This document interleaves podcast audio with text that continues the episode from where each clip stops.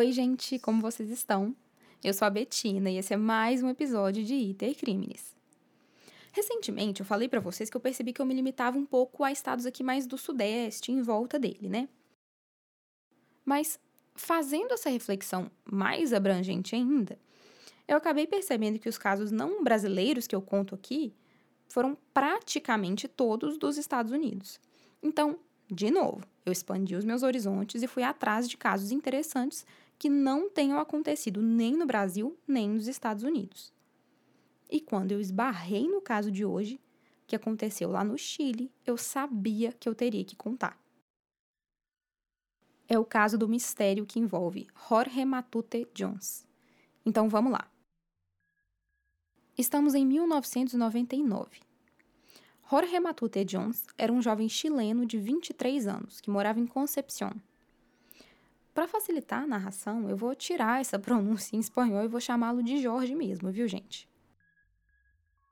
Bem, em 99, depois de algumas trocas de curso, é normal, o jovem fica confuso sobre o que ele quer fazer para o resto da vida o Jorge estava estudando engenharia ambiental na Universidade de Concepción, que era a cidade que ele tinha nascido, crescido e que ele morava. Jorge gostava muito de sair com os amigos, ele gostava de futebol, mas uma das suas maiores paixões era a música. Por isso, ele também tinha uma banda com os amigos desde 1993, que se chamava Reacción en Cadena. O dia 19 de novembro de 1999 era uma sexta-feira. Naquele dia, o Jorge tinha acordado bem cedo para poder trabalhar numa feira. E, apesar de ser quase fim de semana, ele não tinha feito plano nenhum para aquela noite. Então, um amigo dele, chamado Geraldo Roa, que eu também, para facilitar a narração, vou chamar de Geraldo, o convidou para ir a uma boate chamada La Cucaracha. A princípio, o Jorge ficou meio desanimado, falou que estava com sono, tinha acordado cedo, estava cansado, mas vocês sabem como é que é, né? O amigo acabou convencendo ele aí.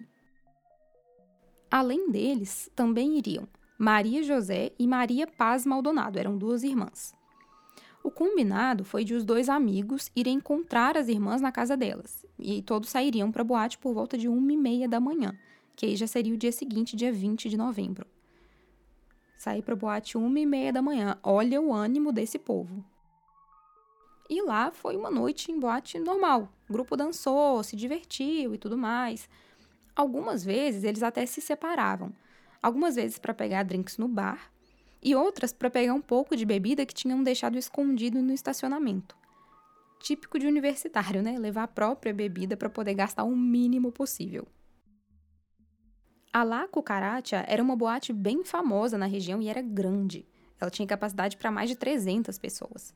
Então, era bem fácil se perder lá dentro, principalmente se a boate estivesse cheia, que era o caso naquele dia, e se as pessoas tivessem bebido, o que também era o caso naquele dia. A última vez que o Jorge foi visto pelos amigos foi entre três e meia e quatro da manhã. Depois, o grupo acabou se separando de vez e o Geraldo voltou sozinho para casa. Mas assim, ele até procurou o pessoal para ir embora. O Jorge, ele não encontrou. Ele até chegou a ver as irmãs que tinham ido com eles e ofereceu carona para elas, mas elas não aceitaram porque não queriam ir embora ainda. Falaram que estava bom, elas queriam ficar um pouquinho a mais. E o fato de ele não encontrar o Jorge naquele momento não era algo alarmante, porque, como eu falei, a boate estava cheia, tinha muita gente. Às vezes o Jorge tinha encontrado alguém que ele conhecia, estava com outro grupo de amigos, ou até ele mesmo, o Jorge, tinha ido embora porque estava cansado, queria dormir mais cedo. Então o Geraldo foi embora. Mas mais tarde, na manhã do dia 20 de novembro, mais ou menos 8 da manhã, ou seja, ele chegou em casa, dormiu só um pouquinho e logo acordou. O Geraldo ligou para a casa do Jorge e quem atendeu foi o irmão dele, o Alex. O Geraldo queria saber justamente se o amigo tinha chegado em casa bem. Acontece que o Jorge não tinha chegado em casa. O irmão, que tinha atendido o telefone, até foi ao quarto dele para ver se ele tinha chegado de madrugada, ninguém tinha visto porque estava todo mundo dormindo. Mas a cama dele estava feita ainda do dia anterior. Daí ele foi perguntar para a mãe, por desencargo de consciência, se ela sabia do Jorge, e a mãe disse que só sabia que ele tinha saído no dia anterior com o Geraldo. É de se supor que a família estranhou. Tipo, poxa, vocês saíram juntos e aí você foi embora e deixou o Jorge lá para trás? Mas aí ele explicou que eles tinham se perdido, a boate estava muito cheia e que o Geraldo tinha decidido voltar para casa porque estava com sono e já tinha bebido. E que, na verdade, ele nem lembrava direito de como tinha saído de lá e dirigido até em casa. Antes de desligar, o Geraldo disse algo que a família também estranhou. Ele disse: Ok, então, Alex, pede ao Jorge para me ligar quando ele se recuperar. Aí começa toda uma corrente de ligações, né, para amigos, para parentes e tal, para ver se alguém tinha visto o Jorge no dia 20, mas nada, ninguém tinha visto ele. Ligaram até para a polícia e para hospitais da cidade, mas ainda sem notícias. Só que Jorge não era do tipo de jovem que simplesmente sumia sem dar notícias, aquele que passa dias e depois aparece de novo. Porque com certeza todo mundo tem um amigo ou pelo menos conhece alguém assim, que some e todo mundo pensa, ah, já já aparece porque é normal a pessoa ficar muito tempo sem dar notícias. Só que o Jorge era um cara tranquilo. Ele sempre falava para a família onde ele estava, com quem estava, ele dava notícias. Não era do feitio dele esse tipo de sumiço. No próprio dia 20, a mãe do Jorge, chamada Maria Teresa, chegou aí até a boate La Cucaracha para ver se alguém lá sabia de alguma coisa. Lá, ela não conseguiu nem entrar. A namorada do dono da boate, chamada Carmen, a atendeu na porta e disse que não, que nunca tinha visto o filho dela por lá. Dia 20 se passou e no dia 21, ainda nem sinal de Jorge. Eu ainda não mencionei, mas ele tinha uma namorada chamada Cíntia. No dia 21, a Cintia recebeu uma ligação anônima, em que a pessoa do outro lado da linha dizia que algo grave tinha acontecido com o Jorge. Antes que ela pudesse fazer qualquer pergunta, a pessoa do outro lado da linha desligou o telefone. A família saiu à rua para procurar, então. Eles decidiram começar nas imediações de um lugar chamado Laguna Grande, que fica no bairro em que Jorge morava com a família. O pai do Jorge também se chamava Jorge. O pai era um homem influente e muito conhecido, porque ele era bastante envolvido com o movimento sindical da indústria petroleira do Chile.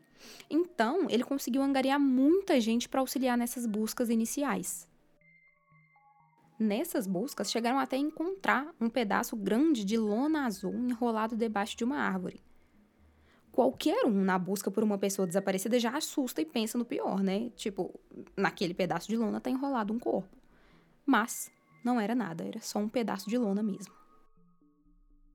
Ainda no mesmo dia 21, a família também recebeu uma ligação que pedia 50 milhões de pesos para liberar o jovem.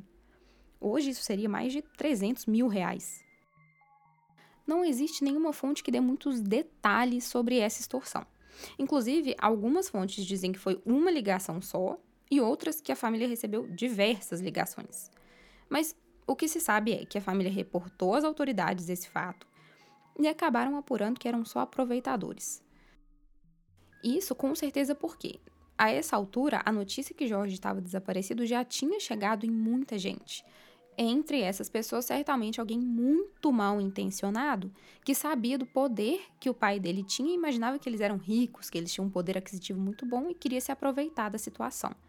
Mas, de todo modo, a polícia acabou concluindo que quem fez essa ligação não estava com Jorge.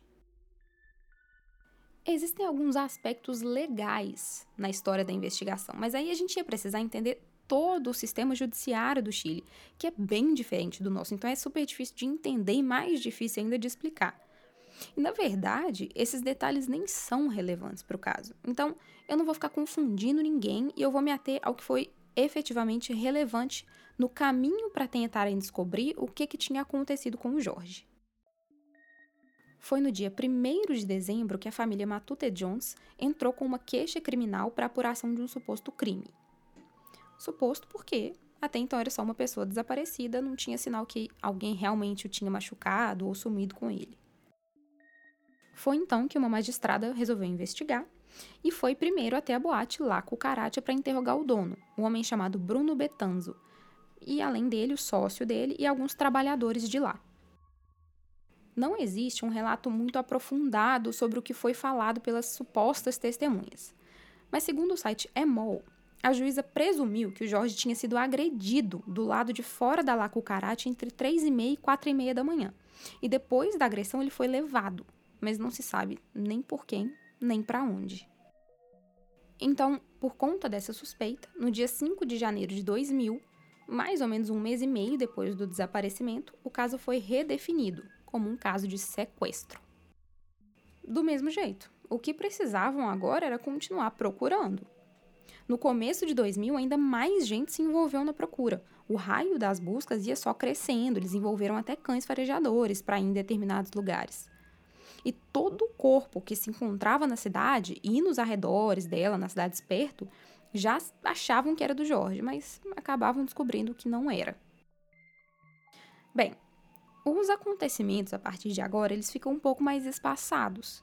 Isso porque o caso demorou a se desenvolver. Ele não é o tipo de caso que se tinha novidade todos os dias, que toda semana ou todo mês acontecia uma coisa marcante. Não estavam encontrando pistas todos os dias, nada disso. Muito bem. Em janeiro de 2001, quando ainda não se sabia o paradeiro de Jorge, sete testemunhas chegaram a ser presas por obstrução de justiça. Mas como assim, né? Por que obstrução de justiça? Bom, a polícia achava que essas pessoas eram os culpados, mas não tinha nenhum outro crime pelo qual eles poderiam justificar a prisão dessas pessoas. Vejam bem, não existe homicídio sem corpo, não existe sequestro sem um refém, não existe agressão sem um corpo de delito. Do mesmo jeito, não pode existir prisão sem crime. Então foi por obstrução à justiça mesmo por essas pessoas supostamente terem mentido no depoimento que elas deram. E outra, um dos pontos mais difíceis de pesquisar, que eu sei que vocês estão imaginando, foi: de onde saiu esse povo? Quem era esse povo? Até nas linhas do tempo e reportagens mais detalhadas, a narração dos fatos simplesmente vai de: um dia estão procurando pelo Jorge e no outro, sete testemunhas estão presas. Quem essas pessoas eram eram jovens que estavam na boate naquele dia. Os nomes estão divulgados, mas não tem porquê eu ficar embaralhando aqui a história com sete nomes que vocês vão acabar descobrindo que nem são tão relevantes assim. Mas a teoria mais plausível que eu encontrei para essas pessoas terem entrado na história está no canal de uma youtuber chamada Sheila Jimenez. Ela conta que foi um comissário da polícia que criou essa teoria de que essas sete pessoas que estavam na boate no dia em que Jorge desapareceu eram as culpadas pelo crime. Isso porque algumas outras testemunhas relataram ter visto um princípio de briga na boate lá pelas duas e meia da madrugada envolvendo essas sete pessoas e mais um homem. Nessa teoria, o comissário não tinha nem certeza absoluta que a pessoa que tinha brigado era efetivamente o Jorge. Mas as características físicas que as testemunhas lembravam dessa pessoa que tinha brigado com as outras sete batiam com a do Jorge, eles eram parecidos. Além disso, os depoimentos desses sete jovens eram bastante contraditórios, o que justificava a desconfiança na versão dada por todos eles. Mas muito vago, né, gente? Então, apesar dessas prisões, a polícia continuava sem prova concreta nenhuma para culpar ninguém pelo desaparecimento do Jorge. O que dá para a gente pensar disso é que talvez essas prisões tenham sido feitas por pura pressão mesmo. O caso já tinha tomado uma relevância muito grande e com certeza a polícia estava sob pressão constante para encontrar alguma resposta para esse desaparecimento misterioso. E outra, as próprias pessoas que foram presas disseram que sim, eles tinham entrado numa briga naquela noite, mas não tinha sido com o Jorge. Era, na verdade, com um homem chamado Jaime, que, ao que tudo indica, tinha arranhado um dos carros dessas sete pessoas. Não bastasse as contradições que, para a polícia, eram um dos principais motivos para suspeitar desse grupo de jovens, não eram em fatos cruciais sobre o que teria acontecido com o Jorge. Eram em detalhes pequenos da história do arranhão, da briga, tipo, onde arranhou o carro, qual era o formato do arranhado do carro, em qual vaga ele estava estacionado como essas pessoas todas iam à boate com frequência e ficavam bêbados praticamente todas as vezes que eles iam, é normal que tenham se confundido ao ter que se lembrar do que, que aconteceu especificamente naquela sexta-feira. Mas apesar disso tudo, as autoridades continuaram achando que, ok, esse grupo tinha brigado com esse Jaime, mas que ele também tinha brigado com o Jorge. Na teoria da polícia, essas pessoas tinham brigado com o Jorge, saído da boate com ele, o matado, escondido o corpo voltado para a boate e depois entrado em outra briga, dessa vez com o Jaime, de propósito, justamente para poder desviar a atenção das pessoas do que já tinha acontecido com o Jorge. Seria tipo um jeito de eles chamarem a atenção de eventuais testemunhas para que as pessoas que estivessem na boate que fossem testemunhar depois dissessem que essas pessoas foram vistas às quatro, quatro e meia, cinco horas, que foi depois do Jorge ter desaparecido. Então, não tinha como ter sido elas.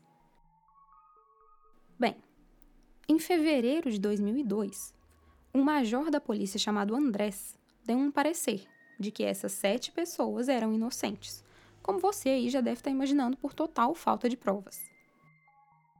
Mas nesse parecer, o policial também estabeleceu que os fatos indicavam que o dono da boate, Bruno Betanzo, já falei esse nome, teve implicações no desaparecimento de Jorge Matute.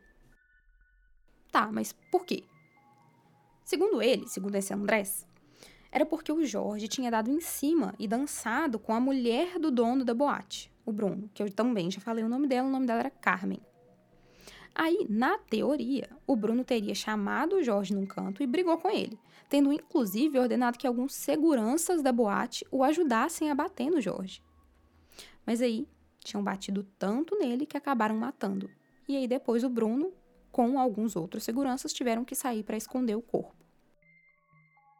Essa teoria, assim como a anterior, também era esquisita porque não existia ninguém que tinha visto a Carmen dançando ou tendo qualquer tipo de contato, na verdade, com o Jorge. Pelo contrário, ela era a caixa da boate e ficava lá o tempo todo. Saía apenas algumas vezes super rápido para ir só no banheiro e voltar. Ela não teve intervalo nenhum em que ela pudesse ter saído do caixa, perdido um tempo dançando com o Jorge, ele dando em cima dela para depois ela voltar. Ninguém viu nada disso. Alternativamente, outros policiais que também acreditavam que o Bruno, dono da boate, estava envolvido, achavam que o motivo era outro. O Jorge teria presenciado uma transação de drogas feita pelo Bruno dentro da própria boate, e a sua morte foi tipo uma queima de arquivo. Mas, de novo, essa teoria também não tem suporte fático. Não existem evidências de tráfico de drogas na boate ou pelo dono dela. O Bruno até admite que, sim, algumas pessoas podem muito bem ter consumido drogas lá dentro. Porque, por mais que tivesse revista e tal, alguns jovens poderiam não ter encontrado algum jeito de passar e entrar com drogas. Mas entre isso e ele, o Bruno, ser o responsável pelo tráfico lá dentro e isso ter sido presenciado pelo Jorge é um caminho bem longo. Outra coisa que também enfraquecia essas duas teorias que envolviam o Bruno é que, de todo jeito, ele teria precisado contar com seguranças da boate para fazer, entre aspas, serviço sujo. Mas não fazia sentido que isso teria acontecido porque geralmente o mandante, nesse caso seria o Bruno, ele confia em pessoas que conhece há muito tempo, com quem ele tem um verdadeiro pacto de lealdade para fazer esse tipo de coisa. Mas não era o caso. A boate não tinha seguranças antigos em quem o Bruno poderia ter confiado o suficiente para espancar uma pessoa e depois esconder o corpo. A maioria dos seguranças estava lá há pouco mais de um mês, um mês e meio. Enfim, durante um bom tempo, os dois policiais que tinham criado essas duas teorias, tanto a dos jovens quanto a do Bruno Betanzo, entre aspas, brigaram, porque cada um tinha sua própria crença do que tinha acontecido e queriam fazer o que pudessem para provar que a sua teoria era a certa. Inclusive, chegou-se a investigar a presença dos próprios policiais na La Cucaracha naquela noite, e, por consequência, o envolvimento de algum deles no desaparecimento. Mas não provaram que nenhum policial que se envolveu na investigação esteve na boate naquele dia. E, anos depois, a ministra encarregada do caso disse numa entrevista que o que os policiais queriam, na verdade, era só incriminar uns aos outros. Já em abril do ano de 2002, enquanto ainda existiam investigações ativas, o Bruno Betanzo decidiu demolir a La Cucaracha, porque, segundo ele, a boate estava reunindo jovens delinquentes e drogados. A família Matute Jones até tentou impedir que a demolição acontecesse, alegando que lá na boate poderiam existir provas, ainda, que ajudariam a descobrir o que, que tinha acontecido com o Jorge. Mas anos já tinham se passado desde a noite em que ele tinha sumido, Literalmente milhares de pessoas já tinham entrado e saído de lá várias e várias vezes. O lugar já tinha sido sujo e limpo, sujo e limpo também centenas de vezes. Então, o pedido da família não foi acolhido e a boate foi demolida. Agora, em agosto de 2002, entre essa briga de teorias, a demolição da boate, a falta de novas provas, até a polícia sendo investigada, um tentando incriminar o outro, a, a família Matute Jones chegou a acusar até os policiais do desaparecimento do Jorge. E depois disso, até o Andrés, que era o policial que tinha criado a teoria de que o Bruno Betanzo estava envolvido, ele acabou preso também, vocês acreditam? Isso porque acabaram descobrindo que, na realidade, ele só tinha trabalhado em cima dessa teoria de que quem era o responsável era o Bruno Betanzo, justamente para isentar os sete jovens que tinham sido presos. Ele tinha sido, na realidade, contratado pelos pais de alguns desses jovens para dar um jeito de tirá-los da prisão. Muito bem. A próxima notícia, e essa sim, algo que mudaria o rumo da história inteira, viria no dia 14 de fevereiro de 2004. Nesse dia, uma pessoa estava limpando as imediações do quilômetro 22 do rio Biobio, quando viu um crânio e perto dele alguns ossos. Também ele perto, sapatos caterpillar pretos intactos, jeans e uma blusa. Assim como em praticamente todos os restos mortais que eram encontrados em Concepción, pensaram que poderia ser o Jorge. Só que esse era ainda mais, porque as roupas encontradas com os restos eram praticamente as mesmas que ele saiu de casa naquele dia 19 de novembro de 1999. O pai e o irmão dele foram reconhecer as roupas. Mas era difícil, porque elas já não estavam mais em perfeito estado. O sapato, que era o que estava melhor, era um modelo que milhares de outros homens poderiam ter exatamente igual. Eles olharam tudo, mas estava difícil ter certeza se aquelas roupas eram mesmo do Jorge. O diferencial que só os investigadores e a família sabiam até aquele momento é que naquele dia Jorge estava usando uma sunga que pertencia ao pai dele. Por que ele foi para o boate de sunga, eu não sei. Mas foi ao ver essa peça de roupa que o Jorge pai teve certeza. Aqueles eram os restos mortais de Jorge Matute Jones. No YouTube tem até um vídeo do momento em que ele vê essa peça de roupa e tem a certeza de que era o filho que tinha sido encontrado, e é, é bem emocionante. O lugar que o corpo tinha sido encontrado ficava mais ou menos uns 20 quilômetros da La Cucaracha, que era o lugar que o Jorge tinha sido visto pela última vez. Tá. Agora tinham certeza de que o Jorge não tinha simplesmente fugido sem deixar rastro. Ele foi vítima de violência. Se formos pensar bem e criar várias teorias, querer pensar em tudo, até é possível imaginar um cenário em que ele tenha sofrido um acidente e ido parar ali. Mas depois de o corpo ter sido encontrado, essa hipótese nunca foi realmente acolhida pela polícia. Só que nas investigações, na prática, o fato de os restos mortais terem sido encontrados não fazia diferença nenhuma não tinha nada no corpo que trouxesse alguma nova pista para a polícia, com quem o Jorge esteve, o que ele fez, onde ele foi. Nem a causa da morte foi possível precisar naquele momento. Só se concluiu que ela foi causada, entre aspas, por terceiros. Então, apesar de encontrar o corpo ser sim uma grande novidade no caso, porque é uma nova certeza e possibilita que a família pelo menos desse um, um enterro digno ao Jorge, nas investigações não mudou muita coisa. Então, depois disso, a próxima novidade só viria três anos depois de o corpo ser encontrado, no ano de 2007. Um homem chamado Fabian Flores, que era dançarino da La Cucaracha, entra em contato com as autoridades chilenas. Ele disse que Jorge tinha apanhado até a morte, sim, e que ele, o Fabian, tinha participado. Ele contou que ele, o Bruno Betanzo, o dono da boate, e outros funcionários tinham batido no Jorge lá dentro. Tá, mas por que, que essa pessoa estava aparecendo oito anos depois do desaparecimento com essa novidade? Segundo ele, por culpa. Ele tinha medo de contar para a polícia antes isso e ser preso, mas ele também não estava aguentando mais conviver com aquela culpa. Então, por procedimento, a polícia precisava interrogá-lo, entender exatamente o que, que tinha acontecido, por que tinha acontecido e como cada pessoa tinha participado daquilo. Acontece que, Nesse interrogatório, depois de ter sofrido pressão e ter caído em contradição algumas vezes, Fabiano Flores acabou admitindo que a sua confissão era falsa e que ele nem conhecia as pessoas que estavam mencionando no depoimento. Na noite do desaparecimento do Jorge, ele não estava nem mesmo na boate. E aí a gente vai direto para outra pergunta: por que, que ele resolveu confessar alguma coisa que ele não tinha feito? Segundo ele, um dia ele tinha ficado extremamente bêbado, muito louco e resolveu confessar. O próprio pai do Fabiano, depois, disse que ele também pode ter feito isso porque queria fama, principalmente para poder promover o seu trabalho como dançarino. De novo, então, a polícia se via na estaca zero. Mas três anos se passaram sem nenhuma novidade. O próximo andamento relevante aconteceu em 2002, mas não foi nada de bom ou nada de inovador. Na verdade, foi a notícia dada pela polícia de que eles encerrariam o caso. Já eram 11 anos do desaparecimento, sem uma testemunha boa, sem pista, sem um suspeito.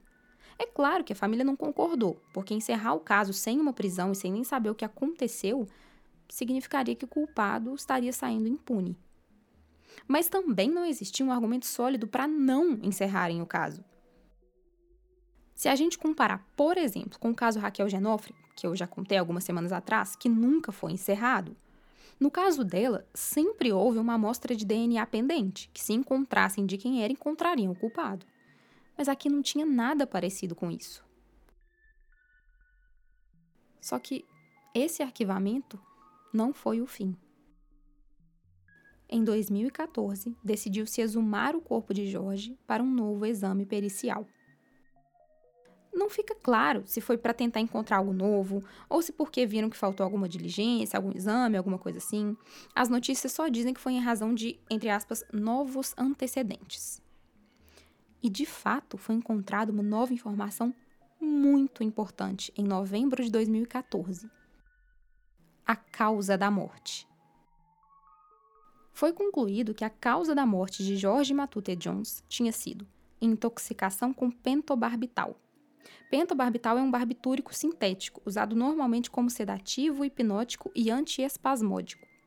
É o fármaco mais utilizado para eutanásia veterinária e, em países que têm a pena de morte, é utilizado para dar fim à vida daqueles que são condenados a essa pena.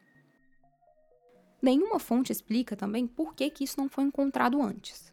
Mas eu imagino que pode ter sido porque essa nova perícia provavelmente foi realizada por outras pessoas com mais conhecimento, mais experiência e usando de aparelhos mais novos, mais tecnológicos que possibilitaram essa descoberta.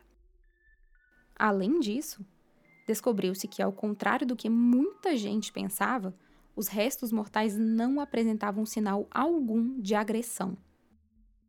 Estavam então descartadas as duas principais teorias levantadas pela polícia: de que ele tinha sido agredido pelo grupo de jovens e de que ele tinha sido agredido pelo dono do boate e pelos seguranças de lá.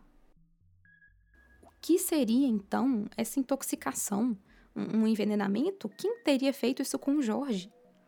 Nenhum suicídio parecia plausível, porque não faz sentido acreditar que o Jorge queria acabar com a própria vida numa estrada, no meio do nada, a 20 quilômetros de onde ele estava. Aí, em 2015, uma nova teoria surgiu. Alguém teria dado pentobarbital ou alguma outra droga à base dele para o Jorge para poder sedá-lo e conseguir abusar sexualmente dele.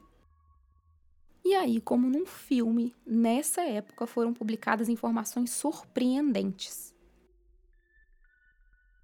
um comissário que tinha trabalhado como detetive nos primeiros 10 dias das investigações lá em 99 disse que naquela época existiam indícios de que o Jorge teria sido drogado.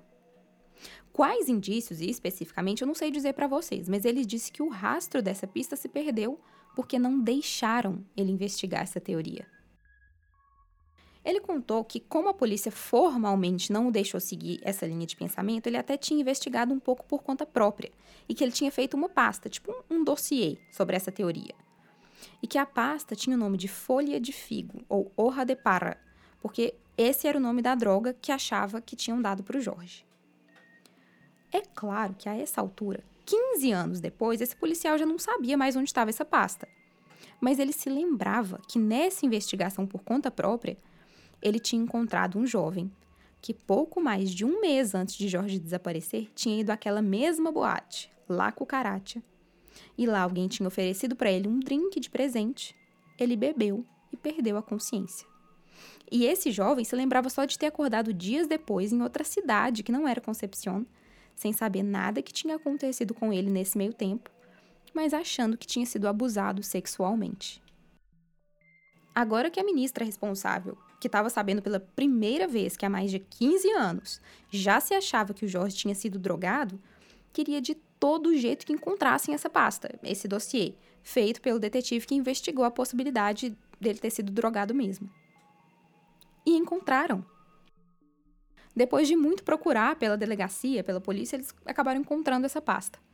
E lá existiam evidências de outro jovem que também passou pela mesma situação. Ele foi drogado na La Cucaracha e só se lembrava de ter acordado no dia seguinte, em outro lugar, sem saber o que tinha acontecido. Nessa mesma pasta, ainda existiam 19 nomes que não tinham sido investigados, mas que estavam envolvidos numa investigação que tinha começado no dia 2 de novembro de 1999, ou seja, antes do desaparecimento de Jorge.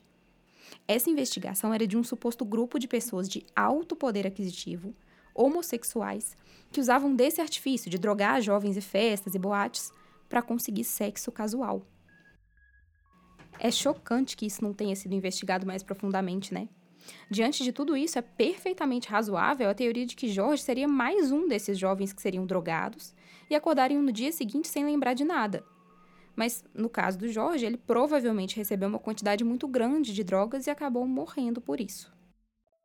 Também é um pouco revoltante que esse policial, que na época tinha uma linha investigativa tão boa, não tenha insistido nela ou vindo a público com ela antes.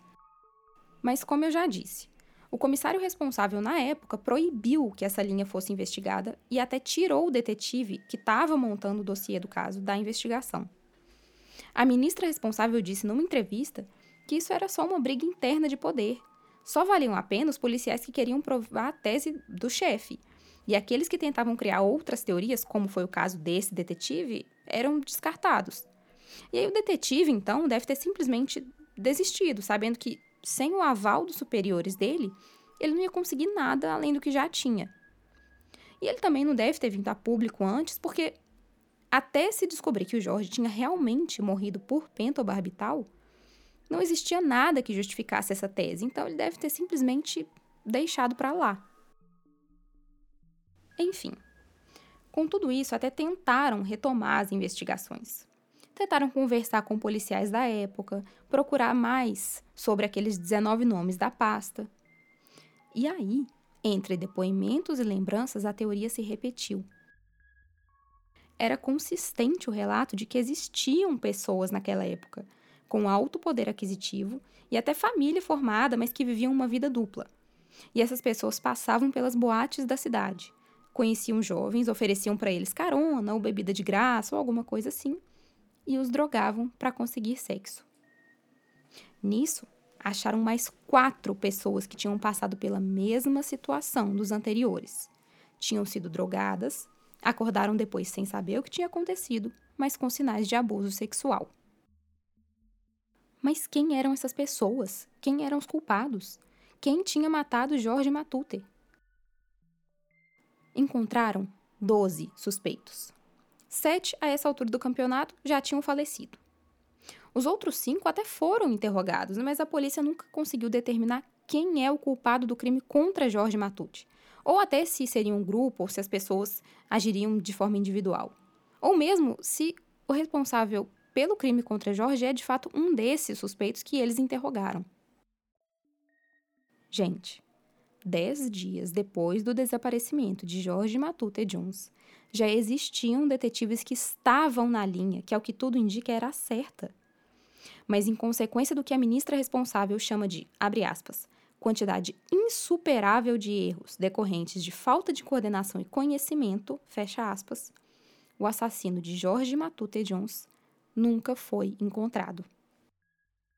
Então, bom, se você quiser me dizer alguma coisa sobre esse caso, sobre algum outro que eu já contei ou me indicar outra história para eu contar aqui no podcast, me manda um e-mail lá no itercriminespodcast@gmail.com.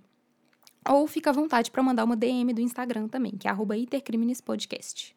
E aproveita e vai lá para você ver as fotos desse caso e dos anteriores que eu também já contei. Intercrimes é escrito e produzido por mim, Bettina Diegues, e gravado no estúdio Cantim. Edição de áudio e música tema são de Vitor Diegues. As fontes de pesquisa estão no link na descrição desse episódio. Tchau, gente. Até o próximo episódio.